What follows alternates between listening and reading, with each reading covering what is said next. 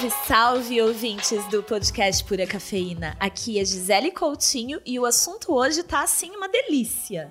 Vocês sabiam que o mercado de bebidas vegetais aumenta cada ano no Brasil? É sobre isso que a gente vai falar hoje. Você pode chamar de leite vegetal, bebida vegetal, do jeito que você quiser.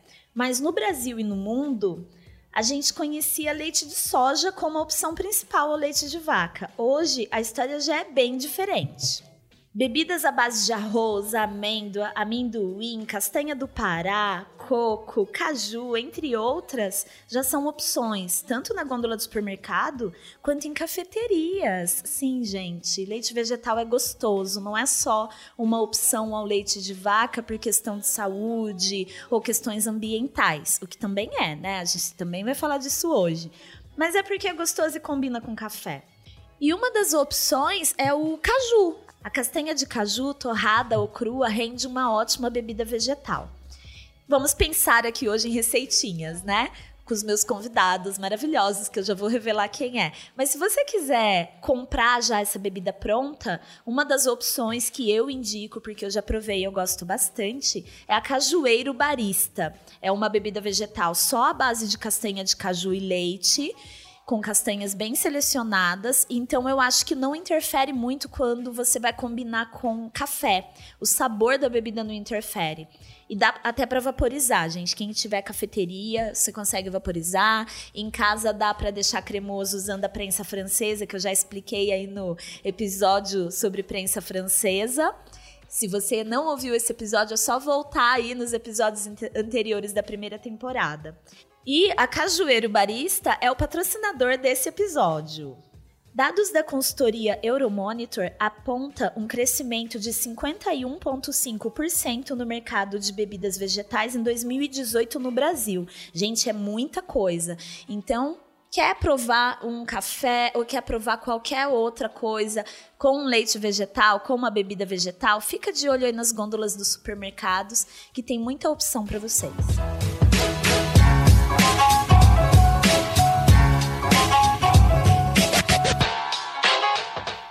Programa de hoje está sendo gravado num lugar. Gente, é puro afeto esse lugar. É uma cafeteria, mas parece uma casa de tia, uma casa de vó. E isso se a casa da sua tia e da sua avó for bem da hora e tiver café especial.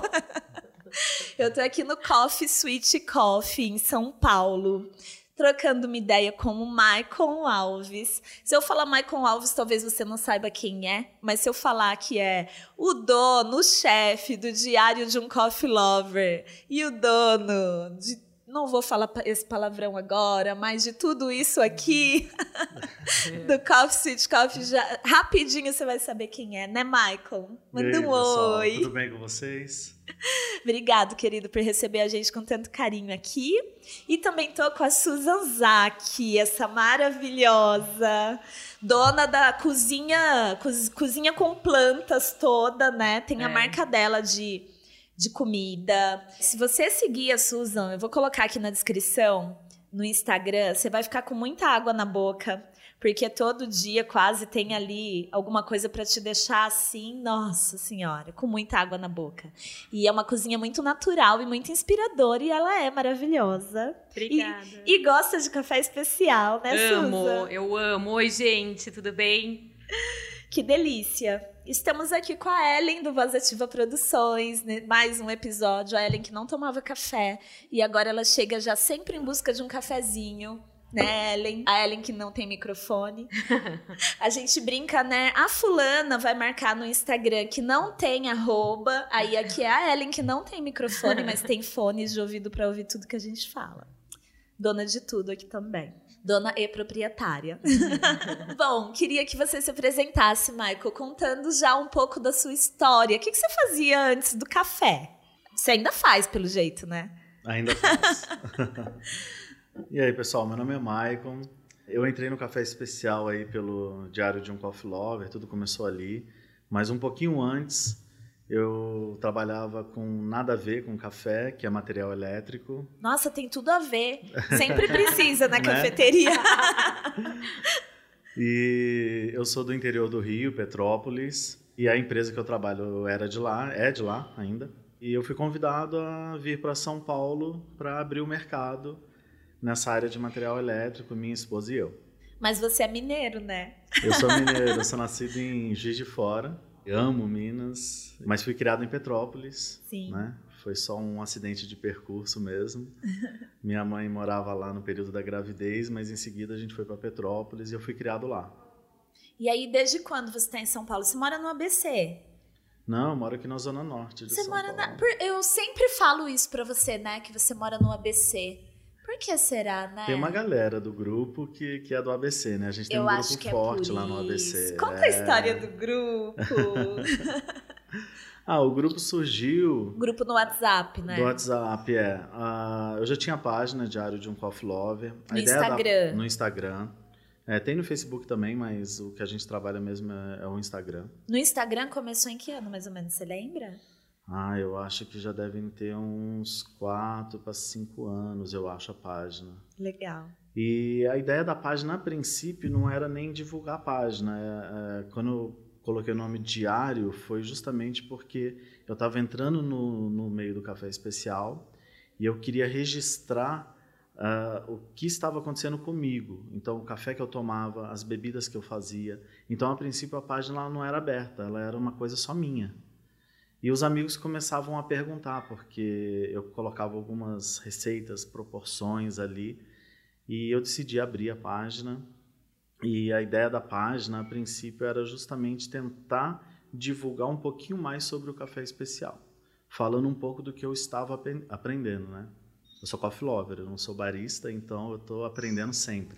Nesse meio tempo, é, eu fui numa palestra de uma pessoa que, inclusive, eu admiro muito, e, e, a pessoa no meio da palestra, ela, por conta do convidado ter reclamado dos altos custos, né, do café especial, dos cursos e tudo, e ela falou de uma forma, acho que um pouco grosseira, de que ele não era uma casa de caridade e que não podia fazer nada em relação àquilo. E naquele dia eu decidi montar um grupo de pessoas para trocar ideias sobre o café sem ter custo, sem cobrar. Porque é aquilo que a gente estava conversando antes, né? Nem tudo no café especial é dinheiro. Sim, tem né? coisas imensuráveis, né? Tem outros valores que, é, mesmo sendo negócio, na hora do perrengue, muitas vezes são esses outros valores que, que, que faz a gente continuar, né? Então, assim, a ideia, eu, eu não tinha muito conhecimento, como ainda não tenho muito conhecimento, né? A gente está sempre buscando. Mas a ideia era, era trocar. O pouquinho que a gente tem, às vezes, é muito para uma pessoa que acabou de entrar no café especial.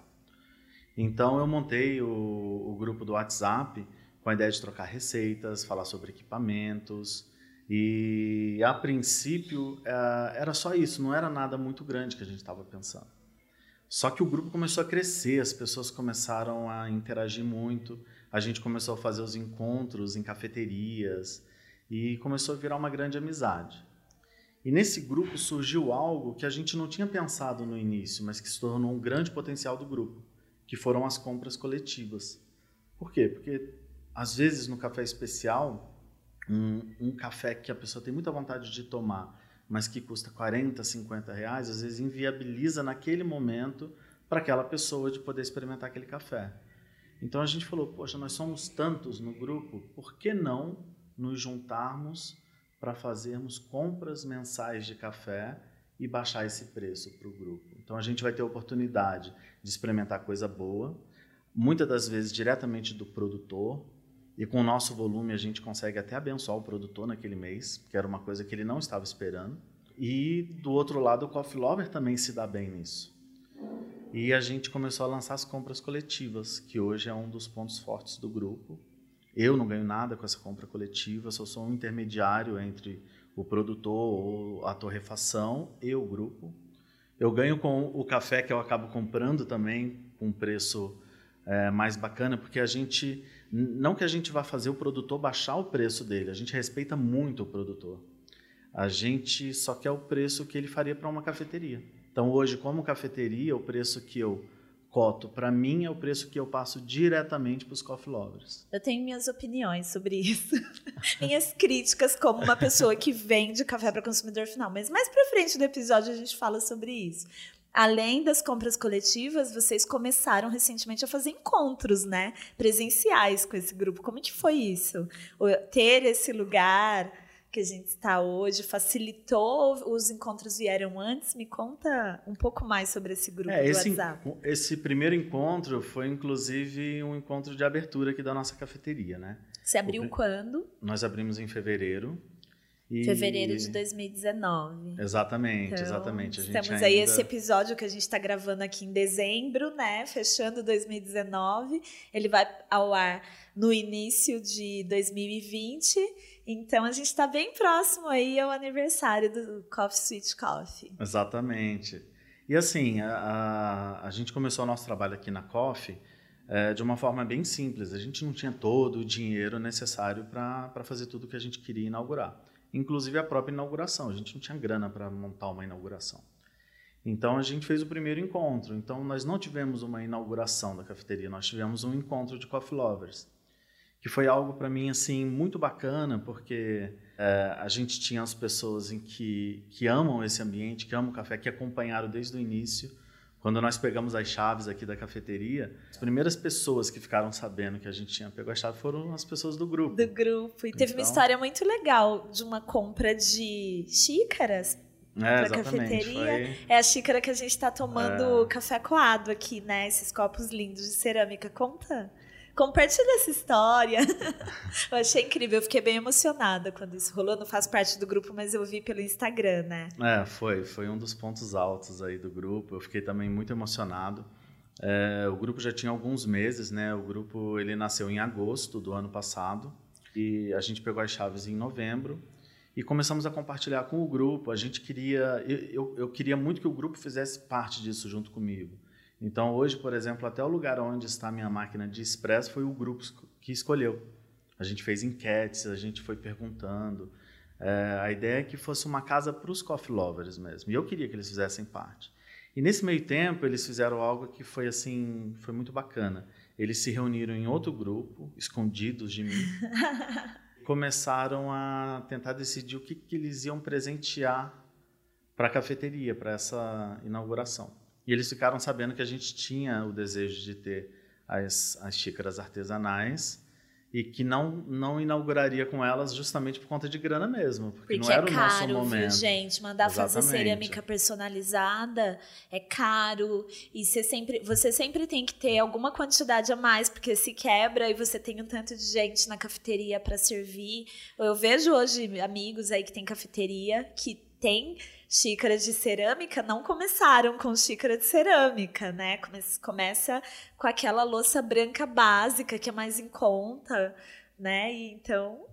É, exatamente. E é, é, o que a gente ia fazer. A gente ia começar com a nossa louça, já tinha até encomendado a louça básica. Eles me adicionaram nesse grupo num determinado dia e me falaram que eles tinham decidido que iam dar a ceramista, que eu achei bem mais legal, porque eles não deram as xícaras, eles escolheram a ceramista e pagaram uma quantidade de xícaras para que a gente pudesse personalizar do jeito em que a gente já estava planejando personalizar. E foi muito emocionante, assim, sentir o carinho daquelas pessoas com um sonho nosso, né? estarem junto com o nosso sonho. Isso para mim foi foi algo realmente muito emocionante. E ficou a cara da cafeteria, né? É, já que aqui é tudo por áudio, estamos entrando, entrando aí nos seus. Timi, é, timidamente, não, intimamente nos seus ouvidos.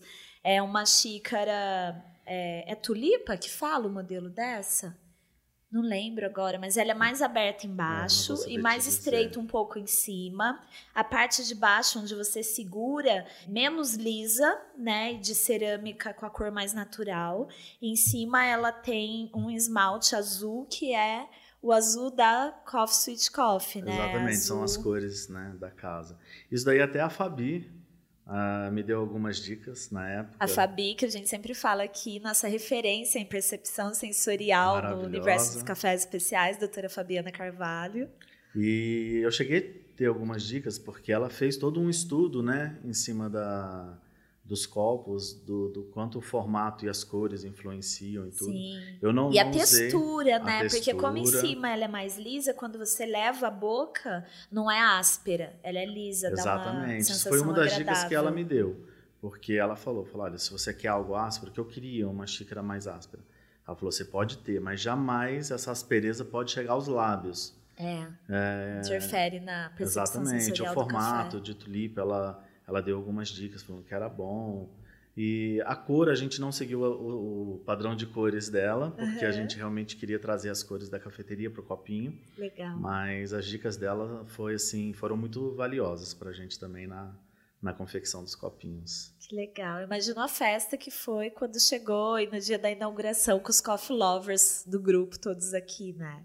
Não, Uma reunião em família. Exatamente, exatamente. E assim, muitos deles eu ainda não conhecia também, porque nós temos coffee lovers aí do Brasil inteiro. E eu fiquei também muito feliz nesse primeiro encontro, porque veio gente do Brasil inteiro. Então, é, prestigiar a nossa abertura e o carinho que, que isso também foi dedicado a nós foi, foi algo muito incrível, né? Pessoas se deslocar de Recife, Curitiba, teve gente de Brasília, é, Minas, foi, foi bem bacana. Assim. E aí já rolou outro encontro depois, de novo, né? Já, já tivemos um encontro de aniversário em agosto, né? Que o grupo fez um ano. E foi o mesmo esquema, veio gente de tudo quanto é lugar aí para se encontrar, bater papo, trocar ideias sobre cafés. Então foi, foi bem bacana. Que demais. Obrigada, querido. Esse é o Michael Alves, da cafeteria Coffee Sweet Coffee e também do grupo Diário de um Coffee Lover. E a nossa outra convidada também muito especial, que é a Susan Zaki. Querida, obrigada por estar aqui. Eu que Queria... agradeço, estou muito feliz de estar aqui com você. Que delícia. Tomando um cafezinho. Tá né? delicioso. E eu quero que você compartilhe, então, com quem está ouvindo a sua história com comida. Você sempre trabalhou com comida ou não? Eu te conheci no Cozinheiros em Ação. Te conheci pela televisão primeiro, então a gente não se conheceu, na verdade. Depois é. eu tive a honra de servir café coado para você é. numa feira que eu tava e você foi. Eu fiquei super emocionada, assim, na hora que eu te vi. Eu, ai, a Susan.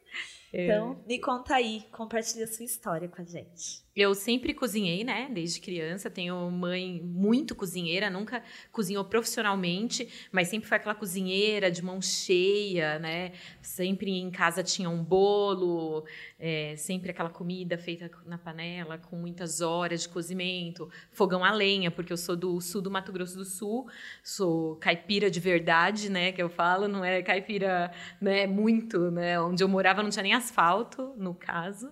Morei lá até 19 anos. Depois vim aqui para São Paulo. Só que eu tinha uma outra profissão. Trabalhei por 11 anos como trading de frete internacional. E depois de 11 anos, eu realmente decidi vestir essa coisa de trabalhar com o que eu realmente amava. Deixei um cargo super alto, já estava bem, é, já estava ótima naquela profissão que eu tinha escolhido. Conquistei algumas coisas, mas enfim, esse, teve esse chamado ali, falei, bom, é agora, eu preciso trabalhar com isso. Isso há quanto tempo? Já tem.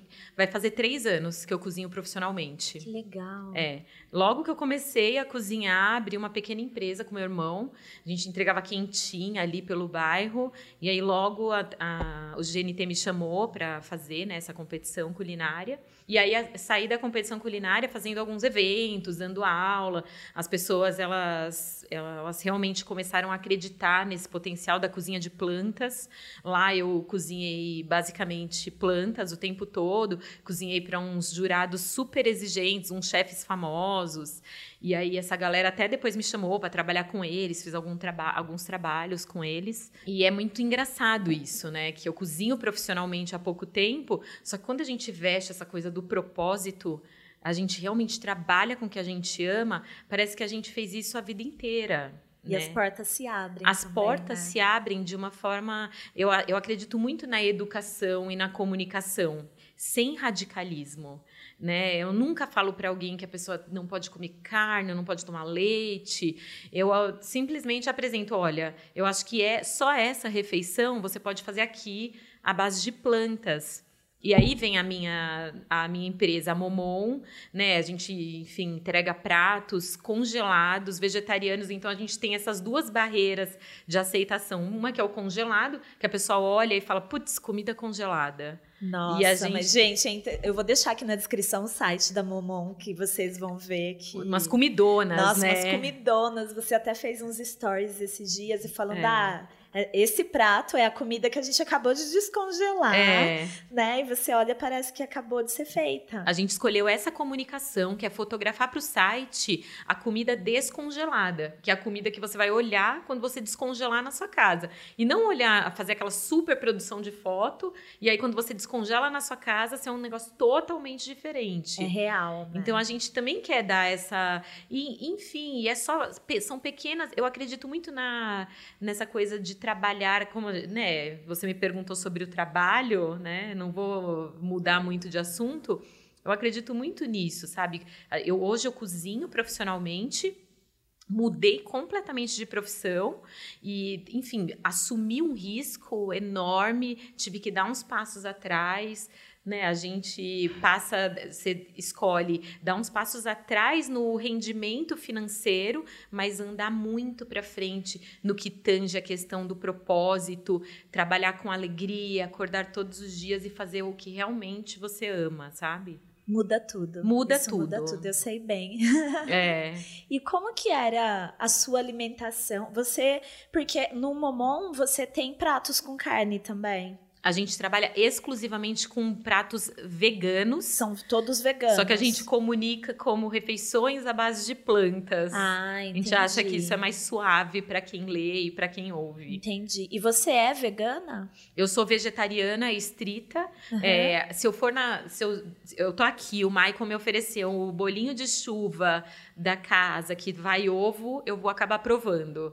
Aham, Eu então acredito você muito sempre no tem as é. referências É. da comida, até para se inspirar e, É. e criar opções Muito. veganas. Pensado também depois. no cardápio de quem come carne, de quem come peixe. A gente tem alguns pratos na Momon que quem é vegetariano há muitos anos evita. Fala, putz, eu não vou comer isso aqui porque isso aqui parece que tem peixe.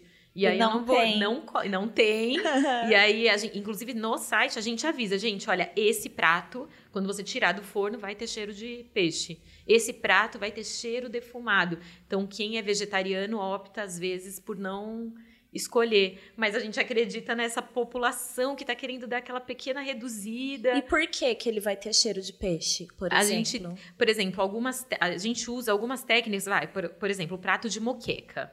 A Aham. gente usa uma técnica que a gente marina os vegetais da muqueca com pimenta dedo de moça, pimentão verde e algas nori. Ah, sim, aquela coisa umami, vai lembrar mar. É. E aí, a hora que é. sai do forno, aquilo confitado, tem cheiro de mar. Sim, Mas não é. Por isso lembra o peixe. Por isso lembra o peixe. É, já aconteceu, inclusive curso que o Michael já fez, que é esse curso que eu tenho com a doutora Fabiana, Construindo Sabores, que no módulo 1 tem uma parte de provar de olhos fechados alimentos, para você identificar o gosto e não o sabor. Então, os gostos básicos, né? Doce, salgado, amargo, azedo e umami. E a referência de umami é sempre alga. Algo é cogumelo seco. É, Vai. cogumelo, tomate, milho, enfim, tem alguns alimentos. Mas a alga eu acho interessante a pessoa provar e às vezes ela sequinha que é crocante, né? Muito. Mas é, quando tem, e eu sempre procuro saber se a pessoa tem uma alergia, se tem alguma restrição alimentar, porque às vezes é, envolve também questões religiosas, outras coisas que a pessoa vai ficar muito chateada se ela provar. Mas eu falo que quando é uma restrição alimentar por opção, às vezes por conta de, um, de ser vegetariano, alguma coisa assim, é importante ela provar alguns alimentos para ter a referência sensorial. Né, que é o que você estava falando, que você prova aqui. E às vezes tem vegetarianos e a pessoa prova algo e fala: ai meu Deus, tem peixe aqui. É. E não é peixe. Eu falo: Muito. não, gente, eu tomei esse cuidado, mas a alga lembra mar. Lembra. E o mar lembra o peixe. É, a cozinha vegetariana hoje é um laboratório, a gente ainda está pesquisando, a gente ainda está testando. A alga mesmo, se você tratar ela é, chamuscada no fogo antes de ir para um confit, ela vai ter um sabor. Se você usar ela fresca numa marinada, é outro sabor. No sushi, é outro sabor. Então, cada elemento de um prato tem muitas formas de ser utilizado para dar inúmeros efeitos depois. Então, ainda é um laboratório. Eu trabalho muito sério no estudo. A gente praticamente produz 50% do tempo e outros 50% a gente cria e testa novas receitas e novos sabores para levar mesmo isso, tanto nos pratos como também no meu, no meu Instagram, que eu entrego conteúdo. É muito interessante. É inspirador. Quando as, quando as pessoas passam a testar e veem a imensa quantidade de possibilidades Sim. que você tem ali a partir de plantas. Sim, né? é muita opção. E é muito bonito, né? Porque Ah. aí você dá as cores, as texturas É, todas. é sobre cores, é sobre textura. Aquela coisa, ah, o prato colorido é o prato saudável. Eu não sou nutricionista, não faço receitas baseadas em quantidade de macronutrientes e tudo, mas invariavelmente você ingere o vivo, você ingere o que vem É uma da terra. diversidade, né? A feira, né? Você não precisa gastar comprando o, o animal orgânico, que hoje em dia, né, vem essa coisa do. As pessoas querem saber de onde vem o animal. Quando você compra plantas e trata elas de uma forma de prato, em, como pensando em prato principal, o seu gasto também é menor. Né? Então eu aposto muito em muitas muitas coisas ali. Eu vou ali pelas beiras, no final a pessoa se vê totalmente convencida. Pelo menos duas vezes por semana eu vou comer vegetariano. Essa é a intenção, assim. Que legal. E como que era a sua alimentação quando você trabalhava nessa outra área que não era comida, como trader? Como que era? É, eu sou vegetariana há seis anos. É, começou por uma questão de saúde mesmo, né? Eu tive umas complicações e tal. E aí uma- um médico falou, ó, você vai ter que dar uma restringida. Só que como eu sou da filha de caipira, sou do Mato Grosso do Sul, é a minha mãe, né, essa ba- baiana. E aí eu comecei a sentir muita falta, porque há um tempo atrás, hoje a culinária vegetariana em São Paulo é super avançada. Mas há um tempo atrás a gente tinha basicamente salada. Ou restaurantes que você tinha que investir um dinheiro para comer todos os dias Sim. né? E aí você não tá disposto. E aí eu passei a todas as viagens que eu fazia, em vez de ir lá e passear, eu ficava fazendo uns cursos. E aí o meu marido, na época eu era casada, ele falou, ele falou: "Meu, acorda, você precisa virar essa chave e você precisa trabalhar com isso". E aí eu não voltei, eu tive alta, não voltei mais a comer carne e comecei a pensar, putz, eu preciso entregar essa coisa, sabe? Que eu cozinho hoje pra mim, como eu cozinha, como se eu cozinhasse uma carne de panela, só que com vegetais, eu preciso passar a entregar isso para as pessoas. E aí deu muito certo. Que legal. Tá é isso, dando. gente. Meus convidados maravilhosos, Maicon Alves, do Diário de um Coffee Lover e Coffee Sweet Coffee. Qualquer barulhinho gostoso que te lembre cafeteria, que você ouvir nos ruídos aqui, é porque a gente tá no meio de uma cafeteria gravando esse episódio. E a Susan Zaki, maravilhosa cozinheira e de mão cheia, né, e inspiradora né, nesse avanço na alimentação que é consumir coisas mais saudáveis nesse país que a gente tem tanta opção, né, de comida. Michael, como que foi criar o cardápio aqui da cafeteria? Queria que você me contasse um pouco o que que tem no cardápio, o que que a pessoa vai encontrar. Os bolos são muito afetivos, né? A gente estava falando dessa coisa caipira. é, acho que tem essa coisa. Eu falei, inclusive, dessa coisa de estar num lugar que é parece casa de vó, né? E eu queria que você me contasse um pouco como que é o cardápio, como que você escolheu o que tem aqui. Sim, é, de comidas e de bebidas busca. também. A gente busca esse lado afetivo, né? É o conceito da cafeteria. A gente tenta, aqui a gente tenta respeitar o café especial sempre. Porém, eu preciso também trazer para o meu convidado, que a grande maioria do meu público não é do café especial, eu preciso trazer opções que, que lembram esse lado afetivo, por conta do nosso conceito, mas que harmonize bem também com a bebida. Então, assim, foi muito difícil. Eu não, eu não venho desse mercado, né? Como eu falei, então tudo para mim foi muita novidade. E Uma coisa é estar ali como consumidor nas cafeterias que servem Exatamente. café especial, outra coisa é criar o cardápio do seu próprio negócio. né? Nossa, na prática tudo é muito diferente, né? E foi muito difícil. A gente foi tentando muitas coisas, viu que algumas coisas davam muito certo, que outras não davam certo. Ah, Nós tivemos que conhecer o nosso público. Então, tudo que a gente fez aqui foi pensando no cliente mesmo. Então, tinha coisa que a gente lançava que a gente jurava que ia arrebentar, uma cafeteria. Mas o nosso público não gostava. Aceitação É, eu acho que eu sou a única cafeteria do. Brasil que não vende pão de queijo. Eu tenho pão de queijo no meu cardápio, mas eu não tenho saída de pão de queijo. Olha eu só, não o que, tenho que sai procura. mais? Não, Eu investi muito em pão de queijo, fui atrás de pão de queijo mineiro, que eu falei, nossa, vai, vai arrebentar. Mas por quê? Hoje, nesse momento, o nosso público maior é o público do pós-almoço. Eu tô, tô perto de escritórios, então a pessoa ela almoçou e ela vem para cá atrás de um docinho e de um café. Então, a nossa parte de salgados, a nossa parte quentes, daí é um pouco mais difícil de, de sair. Então a gente começou a perceber que o nosso público era esse e que eu precisava mudar muito rápido a minha estratégia, focar nos docinhos, nos bolos, então hoje a gente tem a Rose na cozinha com a gente, que ela é maravilhosa na parte de bolos. A grande é tudo maioria, feito aqui? Isso, a grande maioria das coisas são feitas aqui. A gente tem pouquíssimas coisas que não são, algumas são parcerias, porque a gente quer manter algumas parcerias. Por exemplo, a menina que entrega o cookie pra gente. Meu, sensacional. E ela é pequenininha, ela faz na casa dela. E não tenho porquê. Eu tenho condições de fazer cookie aqui. Mas eu não quero fazer cookie aqui porque eu quero manter essa parceria com ela. É mais gostoso, tem certas coisas que é mais gostoso assim. Então a gente foi se adaptando. O cardápio para a gente ele é sempre algo é, é, é, o maior desafio, eu acho sempre. A gente está numa mudança agora, né? Para janeiro a gente já está pensando em mudar algumas coisas do cardápio e é sempre muito difícil mexer nessa parte do cardápio, é muito delicado. O que que me fala de algumas coisas assim que tem no cardápio? para quem está ouvindo vir aqui e falar, ai, eu vou provar aquilo ali. Esse bolinho de chuva, por exemplo, ele está no cardápio? Está no cardápio. A gente tem a, a nossa rosquinha de chuva.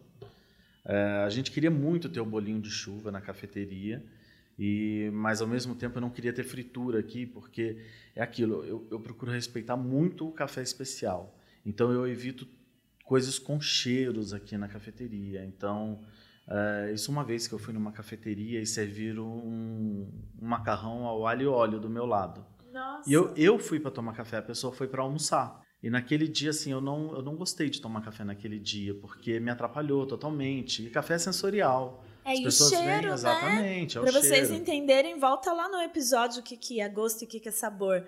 Quando você sente o cheiro de alguma coisa, é como se você estivesse ingerindo aquilo ali. Então, você vai tomar o café com o cheiro do alho do lado, parece que o café está com gosto de alho, com Exatamente. sabor de alho. Então, eu me preocupo muito em tudo que a gente vai fazer aqui, não interferir na experiência da pessoa. Porque às vezes ela veio de longe, ela, ela queria muito conhecer e naquele dia ela tem uma experiência ruim por conta de um produto, de um alimento que, que tem um cheiro muito intenso, que não combina né, diretamente com café. Então, a rosquinha, ela é assada, ela é feita numa maquininha ah, é com a massa do bolinho de chuva. Então, ela não é frita. É porque o formato de, dela, gente, é de uma rosquinha. Mas o sabor é de bolinho de chuva. É isso aí. então, você achou um jeito dela não ficar tão aquela bolinha que ficaria crua no meio se fosse se não fosse assada, né? Se fosse é, é se fosse assada Exatamente. naquele formato que a gente faz frito normalmente. Exatamente. Então foi que uma legal. das soluções que a gente criou para gerar a experiência do bolinho de chuva, né? Quem né, acho que é muito afetivo, né? Em relação ao café, bolinho de é chuva não tem nada mais afetivo. A gente tem vários bolos, os bolos caseiros a gente coloca um diferente por dia na, na vitrine. Hoje tinha então, um de fubá. É, cremoso. O, o de milho cremoso. Ah, era de milho cremoso. É. Tem alguns que a gente, nós somos obrigados a manter, né? Porque é carro-chefe. Então o de milho ele é fixo. O de milho ele sai todos os dias, mas a gente tem aquele caseirinho que gira. Então hoje tinha um de maçã, depois vocês vão experimentar. Que delícia! É, aí amanhã ela faz outro. Pra, por conta do meu público também, porque as pessoas voltam, são as mesmas praticamente todos os dias. Então a gente precisa pensar em, em girar a nossa vitrine também quase que né? diariamente. Né? A gente falou esses dias no episódio com o Luciano Salomão sobre café com leite, né? E café com leite, um bolinho é uma delícia, deve sair bastante aqui, né? E aqui você tem a opção de uma bebida vegetal, que não interfere tanto aí no sabor do café, né? Queria que você me contasse como que foi essa escolha é, sai, deve sair bem menos, né, do que o sim, leite sim. convencional. Mas como que foi a escolha de ter uma opção assim? Nós iniciamos o trabalho com o Cajueiro. Nós fomos procurados pela Gil e pelo Marcos. Sim, Gil e... Bastos e Marcos, um beijo para vocês. Um beijão. Eles são super parceiros assim, e eles fizeram a proposta e a gente abraçou logo de cara, porque a gente já estava realmente pensando em incluir um leite vegetal a gente tem procura, mas realmente é muito baixa. É, é, muito difícil você tentar atingir esse mercado, principalmente para nós que estamos começando, porque a gente sabe que tem algumas pessoas que, que gostam, que querem, e algumas que até precisam, porque são veganos e, e tem que ter opções, mas ao mesmo tempo, como a procura realmente ainda é muito baixa, é um investimento da cafeteria. Sim. Então, e aí, às vezes, a procura é baixa e não compensa você fabricar o próprio leite por isso. Exatamente, exatamente a validade dele é maior do que os outros leites, então eu achei bacana, isso daí ajuda pra gente. Uhum. Então eu sei que se eu abrir ele hoje porque teve uh, um pedido, ele vai durar a semana inteira ali na minha geladeira para eu poder refazer. Isso daí na proposta para mim foi essencial, porque o meu medo era de ter uma perda muito maior. Sim. E a gente, quando fala de perda aqui na cafeteria, a gente não fala só de uma perda financeira. Sim. Não estou jogando dinheiro fora, estou jogando comida fora. Jogando comida Isso fora. E o Brasil muito. já desperdiça muito, muito alimento, muito. né? Com então certeza. aqui a gente evita muito isso, a gente tem muito essa preocupação. Então eu gostei demais, eu fiz os testes, ele vaporiza muito bem, e ele é muito saboroso, ele combinou. E a nossa meta era não oferecer somente para as pessoas que buscavam esse tipo de leite, mas fazer com que outras pessoas que ainda não conheciam ou que não têm o hábito de tomar um leite vegetal, de experimentar. Sim. Então a gente faz isso. Às vezes a pessoa pede um cappuccino italiano normal e a gente oferece um vegano. Tanto que no meu cardápio ele, ele é o mesmo preço. Eu não alterei, eu não alterei. Que legal. Eu não alterei, para que as pessoas possam ter essa experiência. Então, é, é uma maneira de você também é, fazer com que as pessoas experimentem algo novo mesmo, Sim. né? Não, com certeza. Eu tenho vários clientes que não, não podem ou não gostam, por opção, não consomem é, lactose, né? nem iogurte, nem leite de vaca. E é muito ruim, porque a pessoa chega na cafeteria, é sempre muito mais caro. Né? Eu sei que custa mais em vários Sim. momentos, mas dar essa opção como é algo ali no mesmo valor, eu acho muito legal e muito democrático. Senão a pessoa acaba tomando um café coado puro ou um expresso puro e deixa de consumir, porque às vezes vai todo dia e o custo faz muita diferença depois, né? Então, acho é, exatamente. muito legal. Parabéns Foi, pela. Já que nós tínhamos que investir nessa parte, porque toda vez que você coloca algo que não tem uma demanda muito grande, é um investimento que você já faz mesmo. Sim. Então, quando nós colocamos o leite vegetal, a gente sabia que a gente ia estar investindo. Então, já que é para investir, vamos investir em tudo. Então, vamos dar essa oportunidade né, de ser o mesmo preço e tudo, para que as pessoas conheçam. E tem sido legal, porque muita gente que realmente não tinha hábito de tomar leite vegetal Pessoas que não são veganas, hoje elas chegam e pedem o leite vegetal. Porque gostaram. Porque é gostoso. Porque, exatamente. Porque é leve, né? Eu não sou vegana, mas em casa é só eu e meu companheiro. E ele não toma leite nem bebida vegetal, ele ama café o tempo todo, só que puro, sempre. Então, se eu compro leite, vai estragar, né? Então vai ficar muito tempo lá. E aí, há anos, eu comecei a praticar jiu-jitsu. E eu descobri que quando eu ia treinar leite não me caía bem. E aí eu comecei a procurar opções em casa, leite de coco, às vezes bato lá no liquidificador e como na hora é, para tomar um pouquinho ali de leite com café, porque eu gosto de leite com café, para mim é afetivo né? Para mim, eu lembro, já falei aqui outras vezes que eu já tomava é, café na mamadeira com leite quando eu era criança, é a minha primeira recordação de café que eu tenho. Então, o, eu via que quando eu tomava como um alimento, um tempo antes do treino, uma bebida vegetal com café, caía melhor para mim na hora de treinar. O leite, para mim, ele era muito indigesto para treinar, né? Então, eu gosto de achar essa opção também em cafeterias, porque às vezes eu tô na rua trabalhando, vou direto pro treino e falo, ai, e agora, né? Queria matar a fominha, não quero só o café. Eu quero matar aquela fominha da tarde, não quero comer alguma coisa, porque eu quero estar tá leve para treinar. E aí o, a bebida vegetal para mim cai muito bem. E, e, quente ou gelada, né? Exatamente. Aqui nós temos as duas opções. A gente faz ele quente ou gelado. E é bem isso. Tem pessoas que vêm aqui que elas querem matar a fominha. Elas não vão comer mas elas querem algo que vai sustentar um pouquinho mais. Vai segurar até a próxima refeição. Né? Exatamente. Né? Cai bem, cai bem. Cai ele é bem, bem, leve, bem gostoso. Legal, legal. Hoje, e até você estava falando que você se sente muito melhor quando você toma um leite vegetal antes de treinar e quando você toma lactose você se sente um pouco desconfortável e tudo. Meio Isso, pesada, é. isso vem muito da, daquela coisa que a gente não conecta muito, né? O leite de vaca, ele é o leite materno produzido para o bezerro, um animal que nasce com 30 quilos que vai se transformar num animal de 500 quilos. Então, se a gente for fazer essa conexão muito simples, a gente vê por que, que a gente fica um pouco desconfortável quando a gente toma o leite de vaca. É, hoje em dia, por mais que você não seja vegetariano ou vegano, você meio que se sente meio co- desconfortável quando você toma muito leite. A gente vê crianças hoje nascendo com essa leve intolerância, assim, né? E eu acho muito que o leite vegetal ele te resolve esse problema de uma forma muito simples, né? Eu até tenho umas receitinhas bem práticas que não precisa nem coar.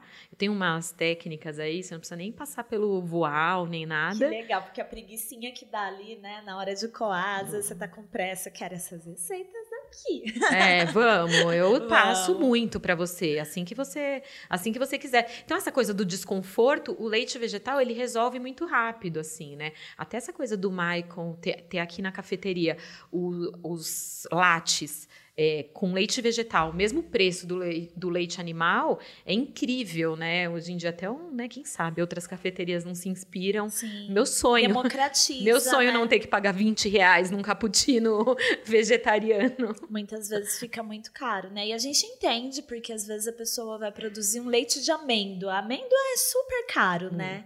Então já acaba ficando caro, É. né? Demais. E alguns lugares eu vou, eu acabo tomando só o café puro.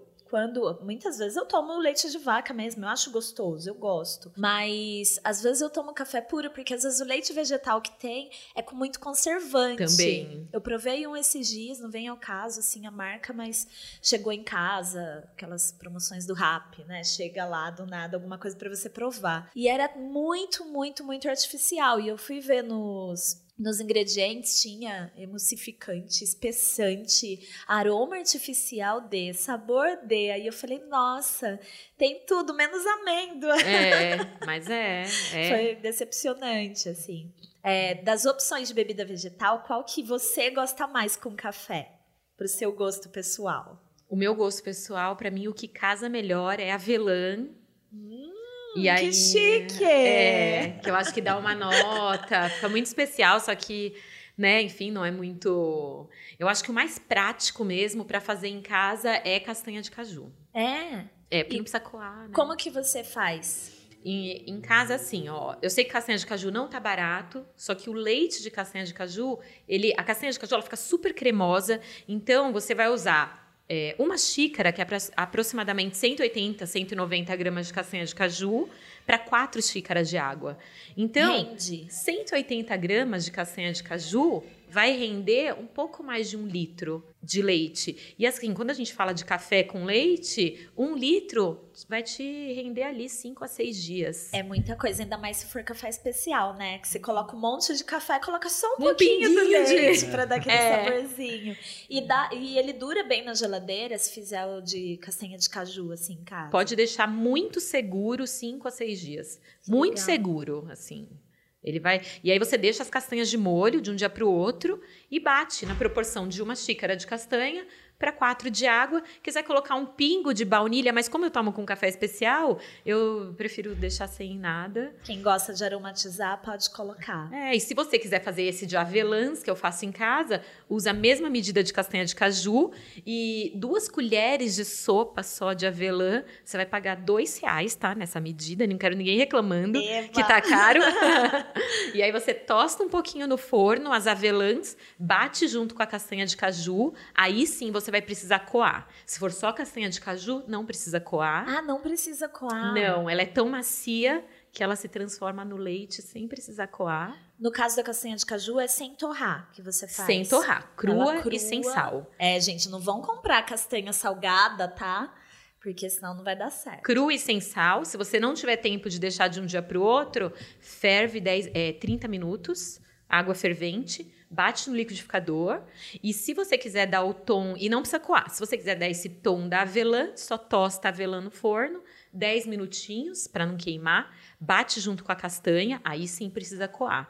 Mas a avelã dá uma nota caramelizada para o leite, dá uma coisa muito fina assim para o leite e combina muito bem com o café. Combina, né? Combina. É, eu acho que vale o teste aí, É, Maicon. Eu nunca tomei de avelã. E é eu só gosto muito de coco. De coco é muito legal, só que o coco ele é presente. É, ele fica bem presente. O Então, coco ele fica presente. Sim, e assim, gente, não me julguem, mas eu comecei, hoje em dia eu pego ali o coco, às vezes eu fico com preguiça, tá? Não me julguem mesmo. É, às vezes eu fico com preguiça, eu já pego o coco que vem naqueles potinhos no supermercado já quebradinhos. Praticidade. Sem a casca e já coloco ali para bater.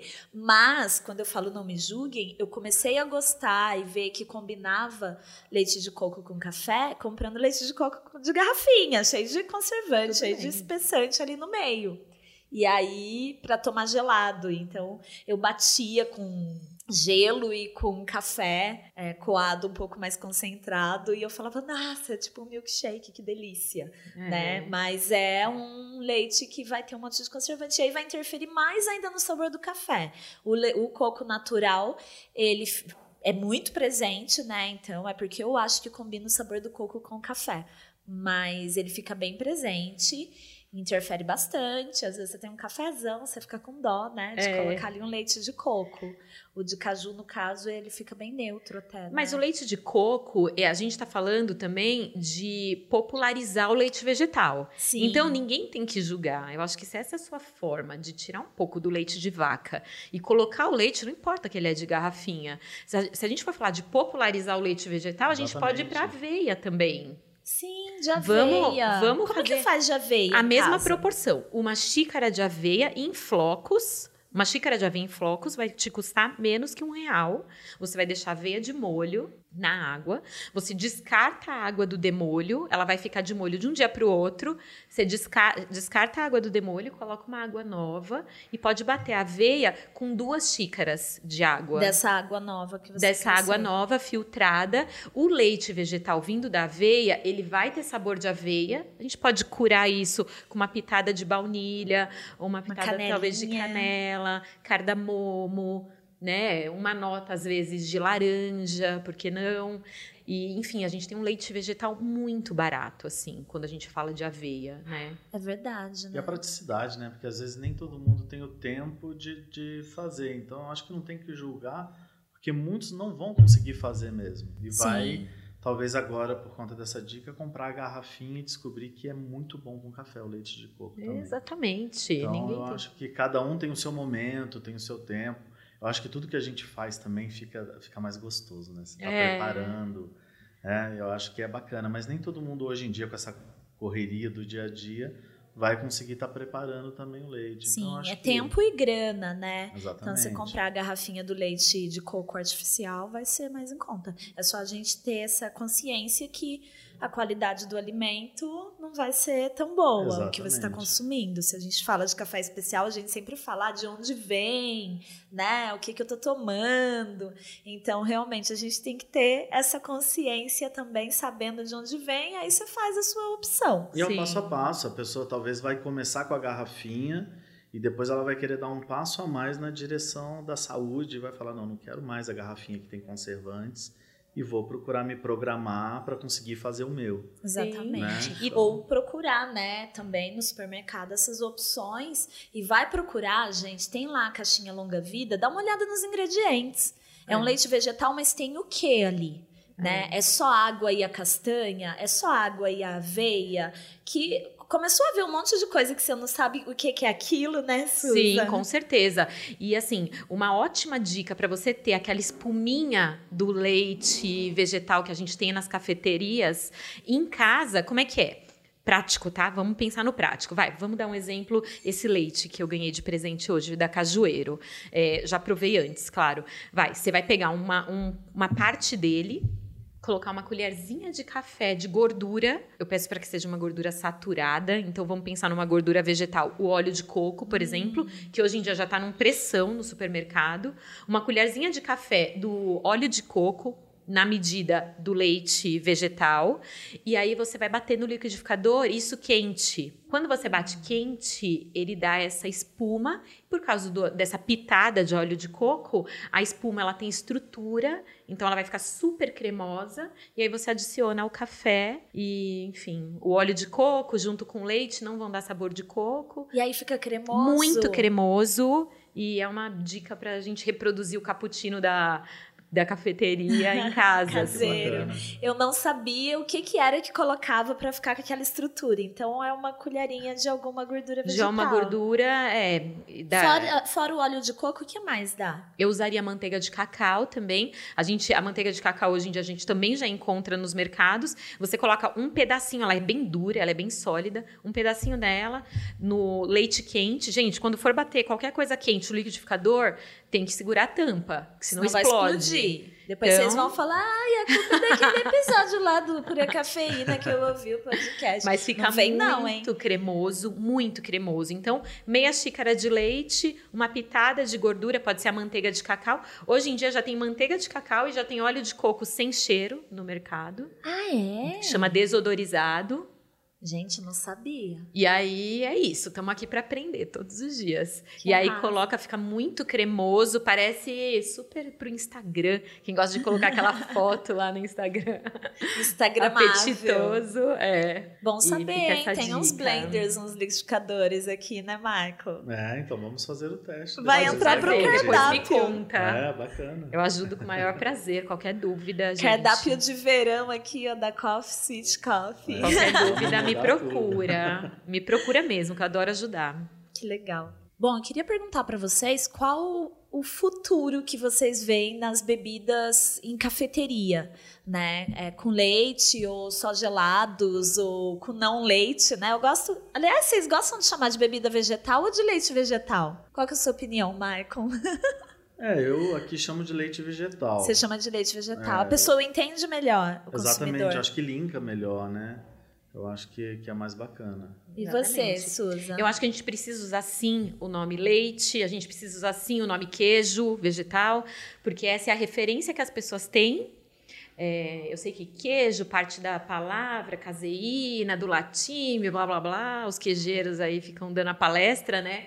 mas a gente precisa hoje no vegetarianismo é uma a gente não está falando de uma moda a gente está falando de uma tendência ou a gente segue, ou a gente explode o planeta.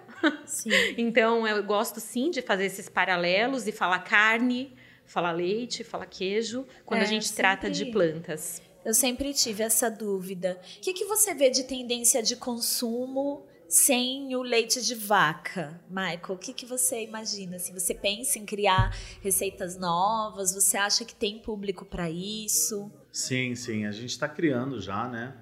O público eu acho que tem. É, muitas pessoas, inclusive, é, estão descobrindo essa intolerância ao leite de vaca. Eu acho que muita gente tem e nem sabe ainda. É, e a gente tem, tem visto isso com os amigos, com a família, das pessoas tirando o leite de vaca. E quando elas começam a fazer isso, é onde que elas começam a encontrar as dificuldades, né? Porque ela, ela tira e ela não tem, não encontra um substituto à altura, uma coisa, né, para para que ela possa estar tá, tá substituindo com prazer, né? Então aqui a nossa ideia é essa. A gente tem pensado para o cardápio aí do, do início do ano da gente ter mais algumas opções é, para esse público para facilitar também, né? Porque a gente vê o quanto que é difícil encontrar essas opções mais vegetarianas, mais veganas. Legal. Então a gente pensa, pensa em café com, com os leites vegetais, a gente vai ampliar essa quantidade de leite aí. Hoje a gente lida somente com, com o de caju, mas a gente está pensando também em colocar outras opções. Legal. Né? Outras castanhas. A gente Exatamente. viu no começo do episódio aí, né?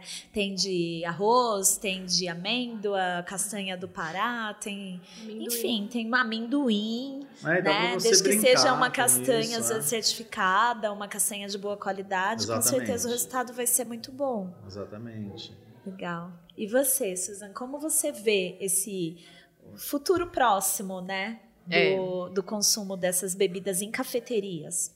Eu acho que assim, ó, a gente tem a industrialização em larga escala do leite de vaca, e aí, para a gente industrializar e, e, criar isso tudo em larga escala, a gente precisa vacinar esse animal, a gente precisa que esse animal coma uma comida muito barata. Então, a gente tem esse rebote de todas essas vacinas e esses transgênicos que o animal come direto no nosso leite. Então, aí vem as, in as intolerâncias das pessoas cada vez. Antigamente a gente fala, putz, ninguém era intolerante antigamente, mas a gente também não produzia tão em larga escala antigamente. Então, com essas intolerâncias, eu acredito que o futuro do leite nas cafeterias vem sim se movimentando para cada vez mais opções de leite vegetal cada vez mais popularizado, a inteligência de sabor, a, as pessoas especialistas como você, Gi, as, as, a inteligência de sabor cada vez mais inteligente, né? Ah, fazendo uma redundância aqui no meu comentário, mas assim, cada vez mais essas pessoas da inteligência trabalhando na pesquisa, trabalhando no desenvolvimento de, de receitas que se assemelhem sim ao paladar gorduroso do, do leite animal. Sabe, eu acho que é sempre. Eu acho que a tendência é que aumentar cada vez mais por necessidade. Entendi. Oi, Gi, tá boa? Aqui é Marília, do Café Magri, em BH. E eu tô muito feliz de poder vir aqui te contar hoje sobre o nosso leite vegetal. Eu não sei se você sabe, mas aqui no Magri a gente procura produzir todos os alimentos que a gente serve. A gente tenta usar o mínimo de industrializados e processados possível e por isso veio a nossa escolha em produzir o nosso leite vegetal. Hoje a gente usa um leite de coco para preparar um cappuccino vegano, que nada mais é que café expresso e o leite de coco. A gente escolheu o leite de coco depois de testar muitas opções, testar muitas castanhas, muitas opções até regionais, a gente chegou a experimentar fazer um leite de castanha de piqui, que é muito característico do cerrado, né? E leite de amendoim, de amêndoas, de arroz, tudo que você imaginar a gente testou. Mas a gente optou pelo leite de coco muito pela, pelo sabor. A gente achou que a combinação dele com o café é uma das combinações que ficam mais neutras e agradáveis. Ele fica doce, fica gostoso e não necessariamente fica com o sabor do coco tão marcante assim, porque como a gente faz, Diferente do industrializado, ele não tem aquela, aquela coisa que é quase artificial do coco, sabe? Então a gente consegue deixar uma bebida mais equilibrada. E como o coco é um, um, produto que tem bastante gordura, na hora que a gente vaporiza, ele consegue dar uma texturinha legal pro, pro cappuccino. Claro que não é igual leite de vaca, a gente não consegue fazer latte art nem nada do tipo, mas ele fica consistente, fica cremosinho e eu acho a, a, combinação muito agradável. A gente testou algumas outras castanhas e outras coisas e a gente achou que na hora que colocava com café, às vezes o leite vegetal estava super legal, mas na hora que misturava com café, ou amargava, ou dava um gostinho diferente, que não era tão, tão redondinho, sabe? Tão legal. E aí a gente fez essa escolha. Te confesso que não é a escolha mais fácil. Ele é um leite super perecível, um leite entre aspas, né? Mas é uma bebida super perecível. Na geladeira dura mais ou menos dois dois, três dias. E é difícil de produzir porque tirar o coco seco da casca é trabalhosinho, mesmo a gente colocando no fogo, como tem, tem várias dicasinhas na, na internet, ainda é um processo demorado, sabe? Demanda um liquidificador mais bacanudo, assim, mais legal, para a gente conseguir bater o coco com água quente e ter um resultado interessante para bebida. Então, mesmo sendo difícil, a gente entende que o resultado vale a pena. Que no fim das contas a gente tem uma bebida que agrada quem tem restrição alimentar, quem não tem, quem está querendo só experimentar ou quem está querendo tomar uma coisa diferente hoje, agrada a todos os paladares, sabe? É super democrático. E a gente está muito feliz com essa escolha. Uma, se pudesse dar uma dica para quem quer, quer experimentar e fazer seu próprio leite e, e testar na cafeteria, é sobre essa perda e esse armazém armazenamento. Às vezes, ter leite vegetal na cafeteria é mais difícil porque ele perde muito rápido e às vezes a saída não é tão grande, né? Ele não gira tão bem. Então, o que, que a gente fez aqui no começo do Magri, a gente faz até hoje, é congelar em pequenas porções. A gente separa algumas porções descongeladas, que é a média do que a gente usa no dia a dia e deixa na geladeira, e o restante a gente deixa tudo congelado e vai descongelando aos pouquinhos à medida que a bebida vai saindo. Assim você consegue ter um controle muito melhor e às vezes fazer uma produção grande num dia só. Porque como nem todo mundo tem uma cozinha bem equipada, ou uma, uma cozinha de produção, às vezes é legal, tira um dia, produz bastante, congela e deixa reservado ali para uma semana, para 15 dias ou para 20 dias porque ele congelado dura bem mais. A outra bebida que a gente serve no café hoje com leite vegetal, que também é, é super legal, é o chocolate quente vegano. Esse, na verdade, a gente faz uma misturinha de três leites vegetais: leite de coco, leite de aveia e leite de inhame, que a gente, depois de fazer vários testes, entendeu que era o que dava uma consistência legal para a bebida e dava essa carinha de, de inverno, assim, de chocolate quente cremosinho, confortável, agradável, sem ser ralinho demais. E também com um sabor condizente com chocolate quente super gostoso, sabe? É isso. Espero que tenha ajudado minhas diquinhas e quem puder vir aqui quando você estiver aqui na cidade, por favor, venha experimentar nossas bebidas à base de leite vegetal. E é isso, muito obrigada pelo convite. Um beijo.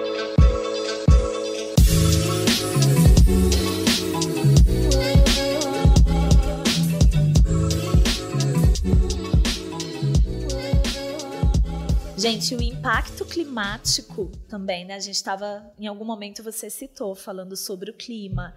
É uma preocupação, mas é algo que ainda não chega no consumidor final. A gente não vê ainda em veículos é, para massa, para grande massa, tratando sobre esse assunto no Brasil, né? A gente vê isso mais em publicações mais especializadas ou matérias em jornais. Não é para grande massa. Sobre o impacto climático do leite de vaca Inclusive tem uns dados aqui por região, né? Isso daqui é. é. uma matéria da BBC que eles mostram uma pesquisa e fala que América Latina e Caribe é, são dos maiores emissores de gases de, do efeito estufa no caso da produção de leite de vaca, né? A Europa está lá embaixo. Por é. que que isso que, que tem essa diferença? É, a gente tem um, a gente tem uns dados assim, por exemplo, os países desenvolvidos onde a população tem acesso à educação tem acesso à informação, esses países eles estão estabilizados no consumo de animais e tudo que é insumo de origem animal. Por quê? Porque a população já sabe o tamanho do impacto sobre o ambiente, do impacto sobre a saúde, fertilidade, rendimento físico, enfim, os, os países em desenvolvimento ou subdesenvolvidos, eles só crescem no consumo de carne e insumos de origem animal. Por quê? justamente por isso. A chave é a educação. Os países subdesenvolvidos ou em desenvolvimento, eles não têm a, a população não tem acesso à informação. A população está fazendo dieta dos carboidratos, está fazendo um monte de dieta sem perceber que o corpo está super inflamado porque está consumindo vacina que o animal está sem, sabe assim? Então a, a, gente não tem acesso a informações que são muito importantes. A pessoa está lá se matando fazendo dieta quando, quando na verdade ela não precisa parar de comer, ela precisa desinflamar o corpo dela que está inflamado devido ao consumo exagerado, porque sem querer a gente come carne, produtos de origem animal do café da manhã à ceia. Sim. Quando você fala vacina, para a gente deixar bem claro, vacina que o bicho tomou. Que o bicho tá, tomou. Gente? Não é porque tem todas essas é. polêmicas é. das pessoas não se vacinarem e tudo não. mais. É do bichinho a ali, A vacina tá, do animal. A gente tem que saber que hoje, hoje todo... Hoje o animal que a gente consome, né? Só falando super rápido, ele é, um, ele é um animal criado no Pará. E no Pará a gente tem uma coisa muito séria é, que se chama febre aftosa. A gente tem um rebanho de milhões, né? Enfim, e ninguém sabe qual que é a vaca ou o boi afetado. Então a gente vacina o rebanho todo Sim. E essa carne abastece o país todo. E a gente consome, né? Essa é só uma das vacinas. É, e a gente, eu falei aqui sobre emissão dos gases, mas para você produzir o leite de vaca, você também vai usar mais, segundo pesquisas aí da BBC, mais uso de terra, né, por metro quadrado ali, e também mais uso de água. E a gente tem que ficar atento porque algumas bebidas vegetais você vai usar menos água e menos terra para plantar também. O arroz, por exemplo, você emite sim muito gás para produzir e o uso de água também é grande. O leite de amêndoa, o uso de terra é muito pequeno, mas o uso de água é grande. Sim. Já o leite de aveia, é, o uso de água e de terra é bem menor. Sim. Né? Então é muito mais complexo do que a gente pensa, né? Esse episódio é mais para despertar em todo mundo que está ouvindo, independente do do cliente da cafeteria ou em casa, se a pessoa gosta ou não de leite de vaca, como eu, que gosto, mas provar novos sabores e novas opções e sabendo que isso vai ter um impacto menor no meio ambiente, no mundo. Vamos fazer esse mundão durar, né, gente? Pra gente tomar mais café especial na Sim. nossa vida. E na nossa saúde. Até porque a gente nossa saúde. no início, né, do café especial. E tem que provar, vai que gosta, né? Vai que gosta. Exatamente, Sim. porque é bom, é gostoso. É gostoso. É gostoso. Senão você jamais serviria uma bebida vegetal com o cafezão que você serve aqui, que a gente já tomou uns litros, Nossa, né? tá delicioso. Ah, com certeza. Nossa, eu sou muito chato aqui com que a gente vai harmonizar com o café. É, eu sou chato já com o café, a gente tem que ter café de qualidade, já que a gente está apresentando para um público que não conhece café especial. Então, se a nossa missão é apresentar algo, que seja algo de qualidade. Sim. Porque também no café especial, a gente tem café especial de qualidade, café especial, infelizmente, de baixa qualidade também. Sim. Então, a gente tem que apresentar os que têm qualidade. E tudo que vai harmonizar com o café tem que ter qualidade, tem que ser gostoso não é somente por ser vegetal, não tem, sim, né? sim. Não teria lógica. Para ser se gostoso, gostoso, a sustentabilidade ao entorno disso tudo, pagar bem produtor, tudo isso, deixa mais gostoso. Exatamente. Voltando só para não ficar uma, uma coisa sem fim, né? Quando você falou sobre as compras coletivas, eu sempre tenho minhas pitadinhas aqui de acidez nesse, nesse programa. Como eu não sou produtora e nem torrefação, né? Eu compro da torrefação para vender. Quando eu falei das compras coletivas é legal a história de praticamente hackear o sistema, mas eu tenho a minha crítica que não é nem a quem compra, é a quem vende, né? Muitas vezes, porque quando você faz uma compra coletiva de uma torrefação, é, eu tô deixando de comprar da torrefação muitas vezes porque o meu cliente em potencial vai estar tá pagando a mesma coisa que eu, ou se ele compra muito mais café que eu, ele vai pagar menos até do que eu compraria para revender. Sim. Então, é, nos episódios anteriores a gente falou muito sobre o mestre de torra. É uma figura ainda muito pouco vista pelo consumidor final no Brasil e cabe a gente que trabalha com café falar mais sobre as outras pessoas envolvidas, o dono da cafeteria, o mestre de torra, porque para o consumidor final muitas vezes parece que sai, o café sai do produtor e é importante que ele saia direto do produtor para o produtor ganhar mais. Só que tem outras pessoas nessa cadeia importantes que também precisam ganhar. Sim, sim. Né? Então é, é mais uma reflexão, uma coisa para a gente pensar. Não estou falando que eu não acho da hora hackear o sistema. É. Porque não, mas eu, eu, eu também é estou dar... nesse lado. Hoje, hoje eu não sim, sou somente coffee lover. Eu tenho a cafeteria, eu tenho a minha loja. Sim. E a ideia realmente é, tanto que a gente só faz uma compra por mês, às vezes um mês e meio que leva, ela é bem pontual. Ah, legal. A nossa ideia, na verdade, é viabilizar. A gente, por exemplo, a nossa intenção na compra coletiva, a gente procura não repetir. Então, se eu vou comprar com um determinado produtor, não vou repetir. Isso é bacana porque o cara que gostou daquele café, ele vai ter oportunidade depois de comprar talvez na sua lojinha. Sim, entendeu? ou procurar numa cafeteria ou procurar que tem numa cafeteria, café. exatamente. Legal. Então assim, é uma maneira de, de viabilizar mesmo, porque, como eu falei, às vezes fica muito caro para uma pessoa que está entrando. Ela estava acostumada a pagar R$ reais num pacote de 500 gramas no mercado. Aí ela entra e encontra cafés de 30, 40, 50 reais. Com certeza. Ela ainda não sabe que esse café de 50 reais vale 50 reais. Né? Que tem todo um esforço por, por trás, que tem todo um sensorial diferente por trás. Isso é uma maneira de trazer eles efetivamente para esse mundo. Então a gente viabiliza. Mas a gente lida com coffee lover. E o coffee lover, ele, ele não, não aguenta uma compra por mês. Ele quer provar, Ele né? quer provar. Legal. Então a gente percebeu que isso não afeta. Porque uma das coisas bacanas que rola muito no nosso grupo é a gente falar o café que a gente está tomando naquele dia. Uhum. E a gente vê que muitos tomam diversos cafés, não só o da compra coletiva. Eles não ficam vinculados apenas à compra coletiva. Legal. Né? Senão perde a graça também de você estar tá experimentando coisas novas. E a gente não dá conta de fazer mais de uma por mês também. Então é uma coisa realmente muito pontual. A ideia realmente é agregar.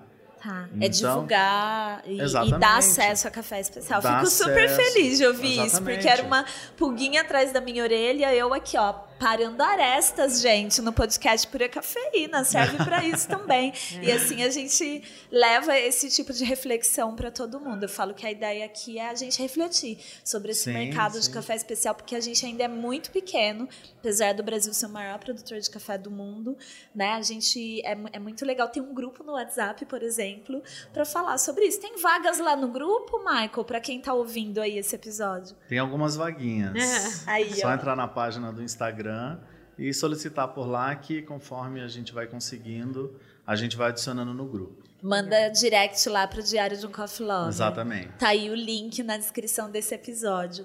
Susan, e quem quer comprar a sua comida? Tem lá o site, como que funciona? Tem entregas. em- é, a gente está em São Paulo, tá, gente? Esse episódio, os últimos aí gravados em BH, alguns, enfim, estamos rodando por aí. É, a gente vende hoje online pelo nosso site momon.com.br.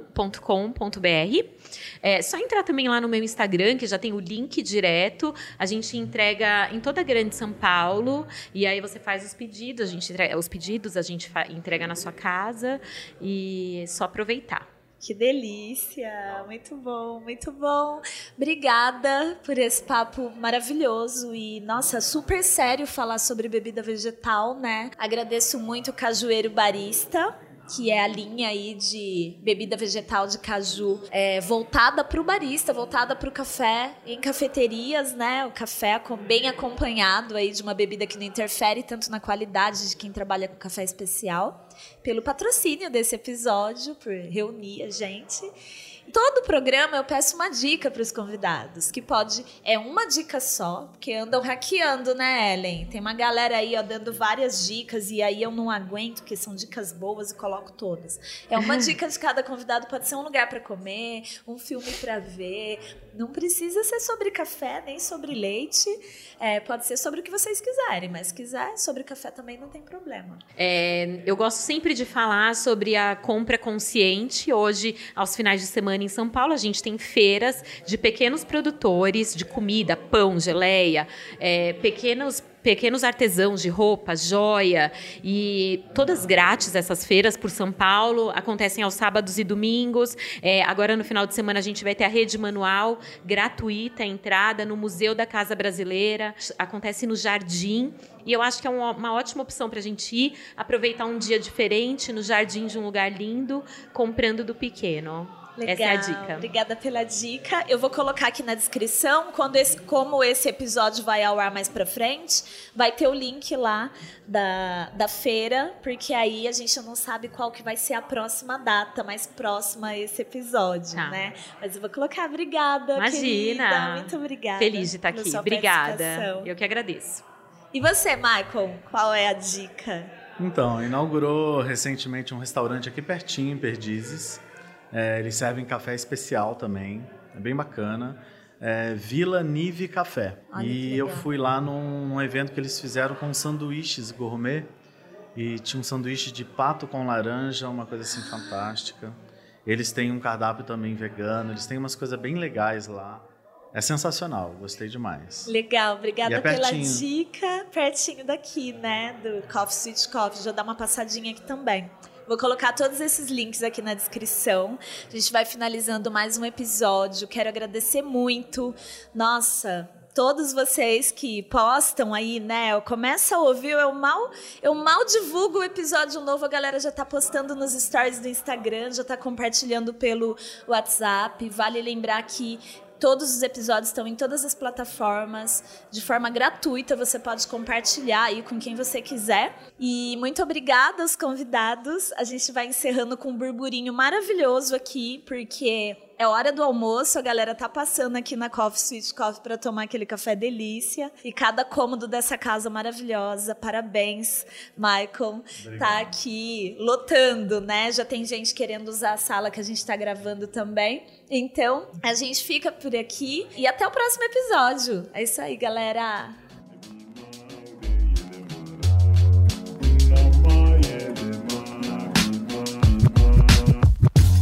Podcast editado por Voz Ativa Produções.